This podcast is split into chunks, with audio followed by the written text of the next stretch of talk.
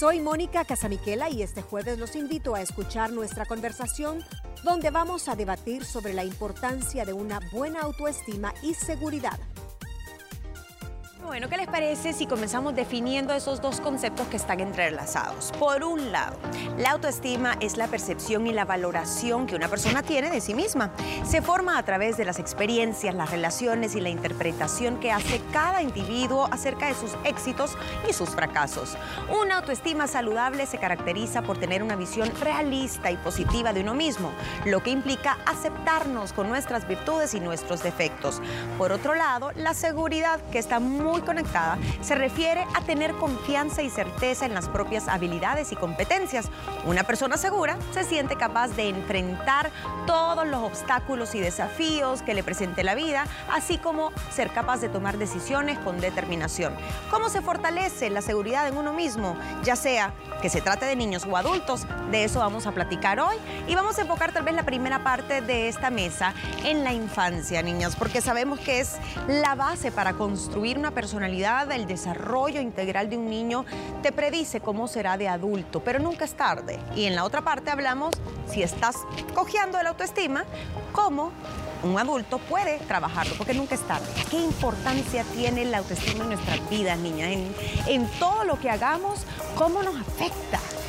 Yo creo que es el punto clave de nuestras conductas, es el punto clave de nuestras reacciones. Si tú te vas y empezás a escudriñar casi siempre llegamos a ese primer gran capítulo. Es que es el producto de una baja autoestima y por eso tiene un pseudoego inflado. Por eso tiene eh, esta actitud.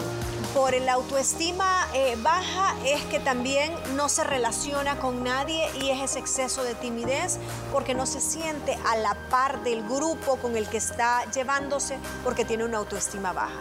Casi el autoestima es responsable de nuestra conducta. Definitivamente, qué buen tema, Gina, porque siempre esta palabra sale a flote en toda la mesa de las mujeres libres.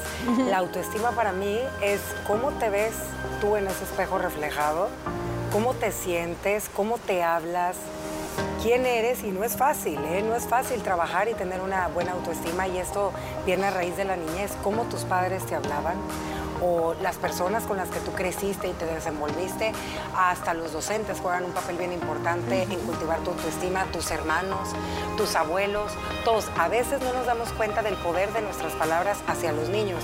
No es lo mismo por ejemplo, y esto se me quedó bien grabado, decirle a un niño que eres un berrinchudo y me tienes harto a decirle, esta actitud de berrinche no está bien. Tú le estás aclarando y le estás haciendo la diferencia que es una actitud del berrinche que está teniendo a decirle que es un berrinchudo de lo peor y que ya te tiene harta. ¿Me entiendes? Entonces creo que a veces es mucha culpa de nosotros los padres o de nuestros padres la manera en que nos hablaban en todos los aspectos.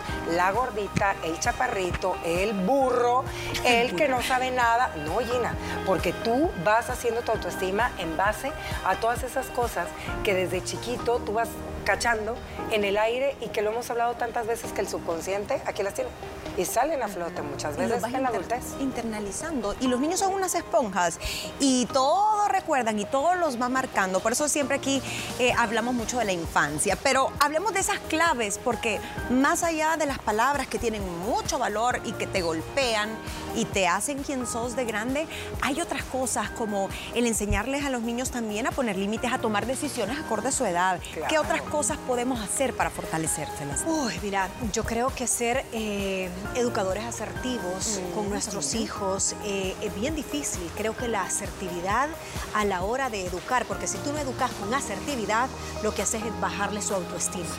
Eh, porque tú tal vez a la hora de educar, siendo padre, al no ser asertivo y decirle, por ejemplo, lo que decían a Pau, es que tú eres un burro porque tal cosa. Así se lo decís de manera con el corazón, si se lo decís con las palabras adecuadas, en el momento adecuado, rodeado de las personas adecuadas, no le vas a golpear el autoestima. Yo sí pondría y agregaría que la asertividad es importante a la hora de estar cultivándoles esa autoestima a los niños. Asertividad, palabras correctas, decían las dos. El, el, que el niño también o la niña cuando llegue a casa sienta que tiene apoyo, que se sienta amado. Para mí también la parte emocional muchas veces... Eh, somos autoritarios o queremos que el niño o la niña pues sea de personalidad fuerte y tenga carácter, porque si no te van a manipular. Pero a veces no los dejamos expresarse, no los dejamos llorar. Es una buena escucha, Gina. Creo que eh, erróneamente muchas veces no nos damos el tiempo para realmente escuchar lo que nuestros hijos a gritos nos están queriendo decir. Creo que también el ejemplo, hay que predicar mucho con el ejemplo. Si los hijos ven a sus papás con una eh, eh, autoestima fortalecida, seguros de sí mismos, ellos van a crecer con eso. Creo que también es bien importante enseñarles desde pequeño que es más importante lo que son que lo que tienen. O sea, que el valor de lo que tú eres como ser humano y lo que te hace a ti especial, teniendo el color de piel que tengas, la, nacionalidad que tengas, em, tu nariz de la formita que tengas, tú eres igual de valioso que aquella Barbie que estamos viendo ahorita en todos, lados. Cada quien y desde chiquito es enseñarles a no compararse con nada y ni con nadie, porque creo que ahorita, sobre todo, pues como vivimos con este tema digital, desde pequeñitos los niños suelen empezarse a comparar, pues por esa pronta eh, ¿cómo te puedo decir? La relación que tienen con otros eh, niños en otros eh, continentes, países de todo. Entonces empiezan las comparaciones y lo vemos y lo hemos platicado, de hecho ayer con la psicóloga. Valores, el que uno vale por quién es, no por lo que tiene. Eh, ¿Qué les parece también esta recomendación? ¿Y cómo hacerlo? Porque, ojo, a veces se nos puede pasar la mano y lo que está es alimentando un ego. Reconocer sus logros, darles elogios, pequeños piropos. Que es un poquito lo que hablábamos con Nené, Con Nené de Roder, que nos estaba diciendo, ok, tenés que premiar, pero al mismo tiempo tenés que equilibrar que los que no llegaron a ese premio tienen que entender que primero fue por algo, segundo tiene que ser como un sentido de motivación, a esto es lo que yo puedo aspirar, puedo ser premiado. Entonces creo que tenés que tener un buen balance, no te tenés que ir de boca premiando logros diarios tampoco, ¿verdad? O sea, porque... Se peinó, bravo, Ay, sí, ajá. el primer día que se peinó creo que sí, el primer logro, pero que todos los días se peine, no. Es como me decían a mí mis papás, bueno, pues sí, pero es que no te vamos a premiar por pasar la materia. si ese es tu deber ser. O sea, es la medianez de lo que tenés que, que cumplir. Te voy a premiar si salís la primera de la clase, te voy a premiar si te dan una beca, te voy a premiar si salís entre el top ten pero no por lo que estás destinado a hacer. Entonces creo que tenemos que encontrar ese equilibrio sin tampoco ser muy rígido, Gina, porque si vos le empezás a decir al niño, eso es lo básico que tenés que cumplir, eso te da completamente la vuelta. Nunca es suficiente. Y sabes, también creo que es bien importante con los niños enseñarles que no siempre van a ganar y que no siempre tienen que ser el mejor para ser bueno, ¿me entiendes? Y esto lo digo en el tema deportivo. Sabemos que muchos chiquitines, y ahorita se me vino a la mente por la entrevista que tuvimos el otro día con Nene, y sí es cierto, a veces muchos niños y niñas se frustran por no haber obtenido lo que ellos esperaban, pero no por eso son malos y no hicieron su mejor desempeño. Entonces creo que también ahí entra eh, nuestra labor como padres para reforzar esa autoestima y decirle, hey, no pasa nada. Y esta es la primera de muchas que te va a tocar esto y no, no por eso no eres bueno. Enseñarles que el fracaso sucede y que no es el fin del mundo. Eh, y creo que en esa parte tal vez eh, muchos padres no, no le paran mucha bola. El aprender a enseñarnos como hijos a que no siempre las cosas van a salir como quieras, aunque te hayas esforzado, aunque hayas tenido la mejor intención, simplemente hay otras cosas en juego y eso que tanto querías, ese premio, esa nota, ese viaje o lo que fuera, no se dio y no por eso te lo tenés que tomar tú personal de decir yo no sirvo, para nada. Ayúdalos a superar fracasos, enseñar habilidades sociales. Parece mentira, pero el hecho de hacer que los niños socialicen, sobre todo cuando son hijos únicos, y sentirse parte de y aprender a lidiar con diferentes niños, diferentes a ellos, de diferentes lugares, eh, probablemente diferentes culturas, también los enriquece mucho. Y eso de la socialización está también bastante ligado con el anterior, con el, el, que estábamos tocando, porque tenés que enseñarles que los premios conllevan satisfacción y bla, bla, bla, y ahí manejas la frustración. En el tema de la socialización hay mucho ese elemento, la frustración. Y si es un niño frustrado, su autoestima siempre se va a ver minada. Y eso, eh, ¿por qué lo ligo? Porque si vos estás siendo socialmente activo como niño, estás en un partido de fútbol, vas a perder. Estás en una competencia de escondelero y si te encuentran de primero, pues ni modo, perdiste. Estás jugando peregrina, estás jugando ya, estás siempre vulnerable a que a veces se gana y a veces se pierde. Y ese fracaso, dependiendo de la madurez proporcional a tu edad, cómo lo manejes, te va a ser más sociable eh, de una manera sostenible emocionalmente. Estoy completamente de acuerdo. ¿Y qué creen ustedes del tema de la autonomía de los niños? Muchos, bueno, muchos sistemas educativos promueven mucho la autonomía desde temprana edad, desde decidir qué ponerse, aunque no peguen los colores, desde mm. que si quiere que ordene, que si no quiere que no ordene.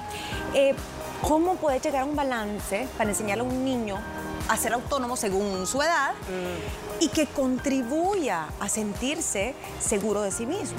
Mira, yo creo que lo hemos platicado en varias ocasiones, es muy mi punto de vista personal. Cada familia se rige de una manera, cada familia tiene principios, valores y maneras de crianza de sus hijos es muy importante ver la personalidad de tu niño porque hay niños que por su personalidad no les funciona ese tipo de cosas y no por eso tienen una autoestima baja. Y hay chiquitines que desde a temprana edad lo ves de arriba abajo y con él puede optar este tipo de crianza. Yo creo que depende mucho el formato de familia de cada quien, la educación que los padres le brindan y sobre todo la personalidad del niño. Hay que saber que los hijos tienen diferentes personalidades, incluso tus tres hijos pueden ser completamente diferentes y algunas cosas no les va a funcionar a todos, aunque las reglas puedan ser las mismas. Siempre creo que hay que saber diferenciar el trato porque tienen también diferente grado de sensibilidad. Y por último, pues, y no menos importante, es hay que establecer expectativas realistas incluso en los niños, de acuerdo a su edad. Es decir, si está en la edad que está aprendiendo a leer y el niño se está esforzando y tal vez no lee perfecto, pero si está cumpliendo con esa media hora de lectura diaria, pues decir, muy bien, lo importante es el esfuerzo, vas a llegar a leer mejor, pero sabe que el proceso también es importante, porque eso también forma o forja el carácter de los niños, porque ¿qué pasa? Un niño que no se le enseña a, disfrutar, a valorar el esfuerzo, el proceso, también se convierte en una persona mayor que pues, no quiere trabajar, no quiere responsabilidades, no quiere madurar, etcétera, etcétera. Vamos a hacer una pequeña pausa. Cuando regresemos, nos vamos a enfocar a cómo se manifiestan estos pequeños rasgos, pero muy importantes, de baja autoestima ya en un adulto, a nivel cognitivo, a nivel emocional y a nivel social, para luego dar algunas recomendaciones, porque dicen que la autoestima se puede trabajar incluso si usted está en la tercera edad, no importa, nunca es tarde, ya regresamos. Sigue escuchando el episodio de hoy. Regresamos después de una breve pausa. Hoy en la mesa de las mujeres libres estamos hablando de la autoestima y la seguridad y cómo se debe forjar desde la infancia para evitar las consecuencias en un adulto inseguro, un adulto que al final no es feliz y que no puede relacionarse de forma sana o tomar decisiones. Entramos a esta parte, niñas, y creo que a nivel de adultez es bien fácil darnos cuenta, incluso nosotros mismos, si nos hacemos un autoexamen, si estamos un poquito bajos de autoestima o de seguridad. Y creo que esto puede variar en el tiempo también según lo que nos va sucediendo en la vida, nos hace dudar de nosotros mismos. ¿Cómo se comporta, cómo piensa y cómo siente una persona que está con una autoestima demasiado baja? Hay un montón de indicadores, un montón no sé si es el orden que tú planeabas, pero si quieren empecemos con la parte emocional o de pensamiento, no sé. Eh, ¿Cuál detectas tú? Yo detecto a alguien con baja autoestima cuando es retraído. Una persona que estás en una reunión y que empieza como que no quiere hablar y que es tímida y pide mucho perdón, pide mucho permiso para hablar. Mira, no sé si será tu perdón si estoy equivocada y mira, me puede esas personas tienen una autoestima baja y fueron de pequeñas eh, como muy condenadas a usted no puede opinar, usted siempre se equivoca. Entonces cuando llegan adultos, aparte de verse físicamente retraídas y así como que hasta ocupan la esquinita del, lugar, piden mucho perdón y piden mucho permiso. A veces no elevan ni la voz porque no quieren ser centro de atención. Sí, suavecito. Suavecito, suavecito, perdón, perdón. Es cierto, probablemente fueron muy criticados. Otra que yo veo mucho es, y en la parte social, ya que Moni empezó con esa parte, evitan situaciones donde ellos se sienten incómodos, ya sea hablar en público. Eso me ha pasado a mí, que yo, ay, tal vez no voy a ir a hacer esto porque, uy, ir a hablar y qué, voy a hacer y, me van a criticar o lo voy a hacer mal. Entonces, no, no, no, no puedo. Entonces uno se bloquea, ¿no? Porque dice, no me quiero exponer a tal situación. Claro, porque no, no sientes seguridad en ti mismo. No te sientes seguro. Que ahí va de la mano, la seguridad es clave. Hasta para ir a la fiesta de a una buena autoestima, hasta en el tema de vestir. Tú llegas según tú segura de ti misma y pasa una mujer y ya se te bajó la autoestima porque tú la estás viendo mejor que tú. Eso suele sucederle a la mayoría de las mujeres. Y ahorita con las redes sociales, ¿a cuántas no se le baja la autoestima por estar viendo a Sofía Vergara? ¿Me entiendes? Este cuero de mujer. Es un ejemplo que estoy dando porque hay un estudio que se hizo y se los quería em, compartir en España, donde dicen que el 53% de las mujeres allá se sienten con una baja autoestima en relación al físico. Estamos hablando ahorita del tema social. Esto, este estudio se hizo a raíz de la pandemia, pues que todos enfrentamos hace tres años atrás, donde, y fíjate que se me hizo muy lógico. Creo que también la autoestima juega un papel muy importante dependiendo la década en la cual nosotras nos estamos encontrando y en lo que tú estás viviendo. Pudiste tener una muy buena autoestima en tu adolescencia, con todo lo que te reforzaron tus padres y todo. Pudiste tener una buena autoestima criando a tus hijos y todo.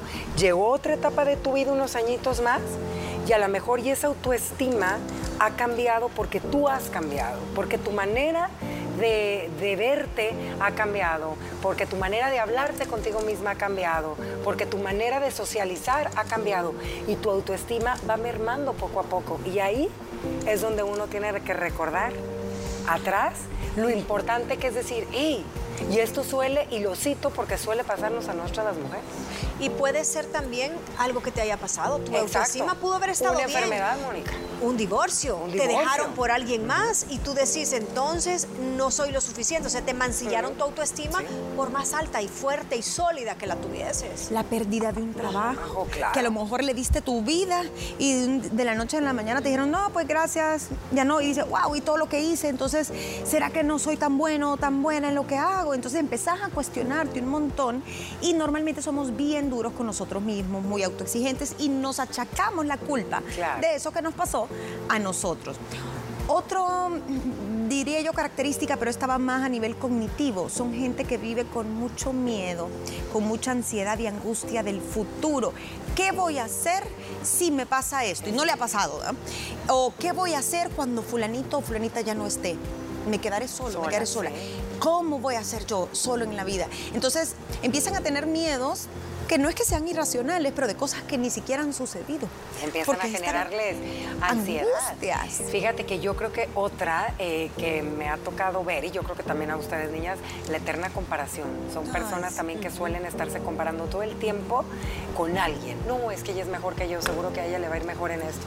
No, pues sí, a mi amiga pues se lo dieron porque ella es la que es y esto y lo otro. Entonces suelen estarse comparando y ellas solitas o ellos solos son los que se, se apachurran. Pero la ansiedad, como tú lo decías, es una característica que es el primero en la lista porque está ligado a un montón de cosas. O sea, te da ansiedad ir a una fiesta, te da ansiedad todo lo que sea socializar, te da ansiedad que no des el ancho en una parte de tu capacidad laboral, te da ansiedad que en el futuro te deje un esposo que ni siquiera has conocido.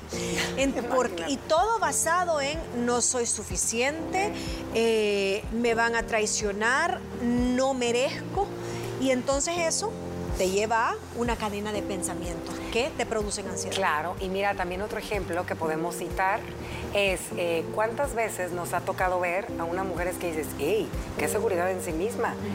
Y no es aquella mujer de 90, 60, 90 y todo, pero la ves tan segura de sí misma, tan radiante, tan guapa, y luego vueltas y ver a otra muy bonita y dices, y mira, apagadita, calladita, y mira a la otra con su autoestima. Ella se acepta, se quiere, sabe sus cualidades y virtudes, que no nada más tiene que ser el físico. Creo que malamente nosotros solemos relacionar el autoestima con esto, con el cascarón, como dice. Con lo que ves. Con lo que ves, ¿verdad? Con el cuerpo, con el físico y no.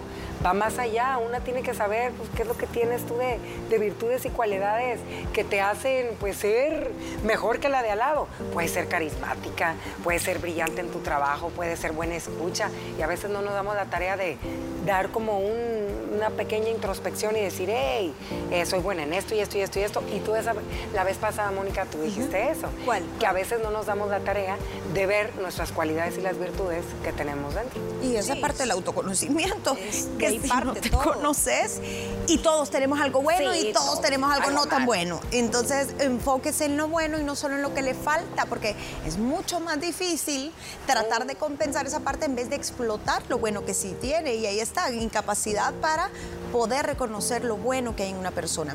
Otra cosa, cuando uno anda flaqueando, cuando anda ahí casi que tropezando en esa autoestima, en, esa seguridad, le cuesta tomar decisiones hasta pequeñas, pequeñas decisiones eh, del día a día, como qué mandado tengo que hacer hoy, qué me voy a poner hoy, ah, le hablo no, o voy a la tal comida. Está, eh, estas personas en ese momento están como aturdidos y no pueden tomar decisiones. Si alguien les pide ayuda, no pueden, o sea, no se quieren hacer responsables. Es el overthinking, ¿verdad? O son personas que piensan y repiensan y sobrepiensan hasta que si voy de camino en medio o camino de lado, se te va comiendo el tiempo, vas procrastinando.